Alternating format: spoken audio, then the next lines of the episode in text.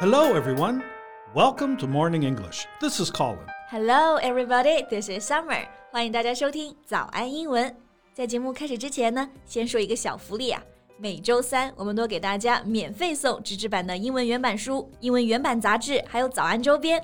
大家微信搜索“早安英文”，私信回复“抽奖”两个字，就可以参加我们的抽奖福利啦。很多奖品呢，花钱都买不到。Yeah, we have carefully picked out these materials. They are very, very good for learning English. If you can persist in reading one book, you will surely be able to speak English at a higher level. So go to the WeChat official account for the lottery right now. Good luck to all of you. All right, Colin. Do you know Zheng Yijian? Uh, Zheng. Mm, no. Who's who's he? Ha! you know, he's Cecilia's first celebrity crush. 哎呀，这里暴露了我们 C C 老师喜欢的第一个男明星就是郑伊健。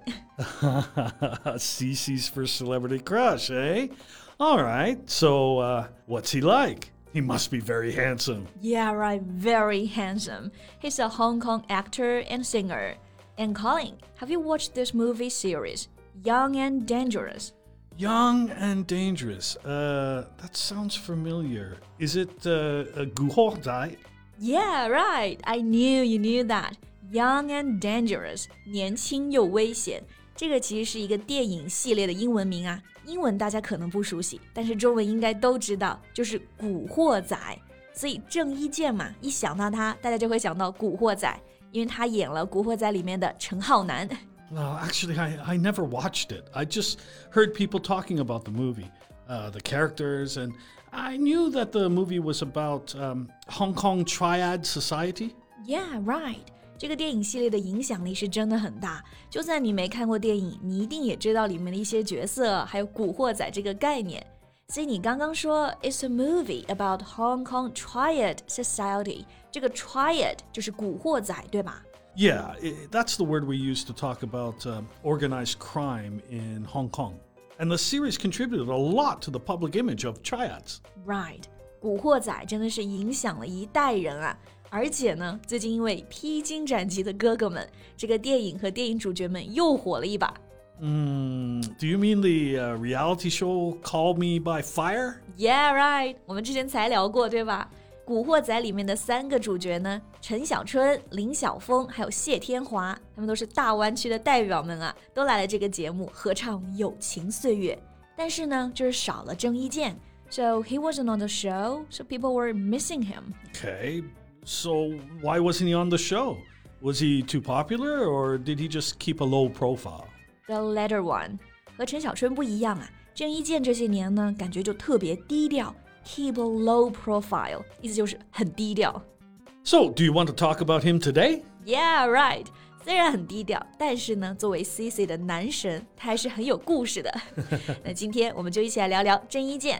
今天的内容呢，都整理成了文字版的笔记，欢迎大家到微信搜索“早安英文”，私信回复“加油”两个字来领取我们的文字版笔记。首先啊，我们先来看看 crush 这个单词啊，因为刚刚在一直在说郑伊健是 CC 老师第一个男神嘛，用到的就是这个 first celebrity crush。 Yeah, we often say have a crush on somebody. It means a strong feeling of love, but it doesn't usually last very long. 对，短暂的迷恋，突然的心动，就是用到这个 crush。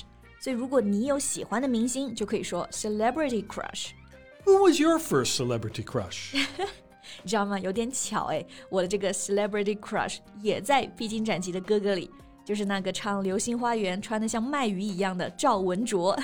小时候看他演的法海呀、黄飞鸿啊，是真帅。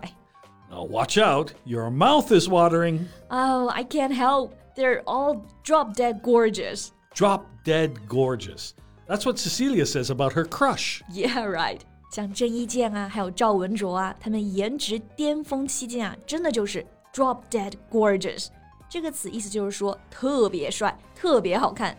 Yeah, but note here that drop dead is an informal word. 对，这里的 drop dead 是口语里经常用的词啊，drop 倒下来，dead 死掉，所以其实这是用来强调，就类似于帅死了、美死了。Yeah, it's used before an adjective to emphasize that somebody is attractive in a very noticeable way. 对， 然后后面这个词 gorgeous 就是特别漂亮的意思，通常是用来形容女生，但是也可以用来说男生，对吧？We can also say a gorgeous man. Yeah, it means he's really attractive, which gives people pleasure and enjoyment. 对，所以以后夸我们的男神女神就可以用到 drop dead gorgeous。 But if you're looking for a word to describe attractive men only, here's one that you can use dreamboat. Dreamboat, boat 船，梦里的船，这个词就是夸男人帅是吗？ Yeah, this word, dreamboat, it's an informal word. It means a man who's really attractive and you just dream about him all day and want to date him. 好吧，就是每天晚上都会梦到， 所以这个 dreamboat 我觉得有梦中情人这个意思啊。就比如说一些男演员们都很帅，是女生们的梦中情人，就可以说 Some actors are real dreamboats. All right, so about Cecilia's dreamboat. He's drop dead handsome. But what about other stuff? Like, uh, how's his acting? Uh, was he a good actor? Yeah, I think so. He was first a singer, but then as an actor, he had portrayed some classic roles. 郑伊健的演技呢，我觉得还是挺好的啊。他塑造的角色呢，都非常的经典。当然，最经典的还是陈浩南，因为这个角色啊，他当时都是天王级的顶流了。 So we can say in this way that in the movie series, he had his breakout role. Sorry, breakout role? What does that mean? Well, it means to have uh, sudden and great success that comes usually after a time without much success. Sudden and great success，突然的成功就是爆火，对吧？所以这个 breakout role 是不是就是说一个演员非常成功的角色？ Yeah, a role that makes an actor famous and successful. 哦、所以说陈浩南就是郑伊健大放光芒的一个角色。That's his breakout role. Exactly. But after his huge success, you said he's been keeping a low profile. So, uh, did he do that by choice? By choice，哎，这个问题问的妙啊！这里的 by choice 意思就是自愿来做某事。If you do something by choice, you choose to do it. Yeah, like if he keeps a low profile by choice, it means he wants to do that himself, not because his agency made him do it or ah, some other reasons. Right，那其实是这样的，演完《古惑仔》之后呢，郑伊健其实因为一件事情，事业几乎是被毁了。这件事就是他的情感生活。 他之前和邵美琪高调在一起七年，但突然又被狗仔发现和梁咏琪在一起，所以当时大家都在骂他是负心汉。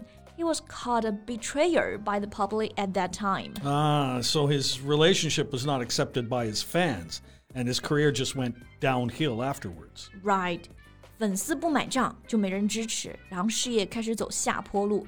那这里的事业衰退走下坡路，就可以直接说 go downhill。 Right. The phrase go downhill means to get worse. We can say the career goes downhill, health goes downhill, marriage goes downhill. Got it？像事业、健康、感情都可以变得糟糕，都可以用到这个 go downhill。但是啊，尽管发生了这么多事儿，在采访中呢，郑伊健还是说对曾经的选择是无怨无悔。 He had no regrets about the choices he made. So he did choose the way he wanted to live by choice. Right，对待感情呢，他也是像那个陈浩南一样坦坦荡荡的，无怨无悔。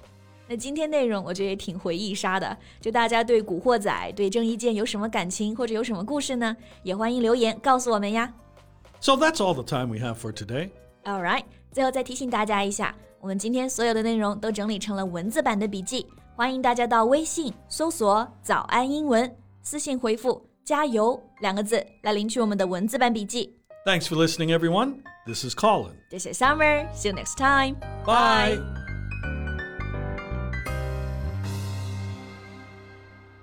This podcast is from Morning English. 学口语就来早安英文。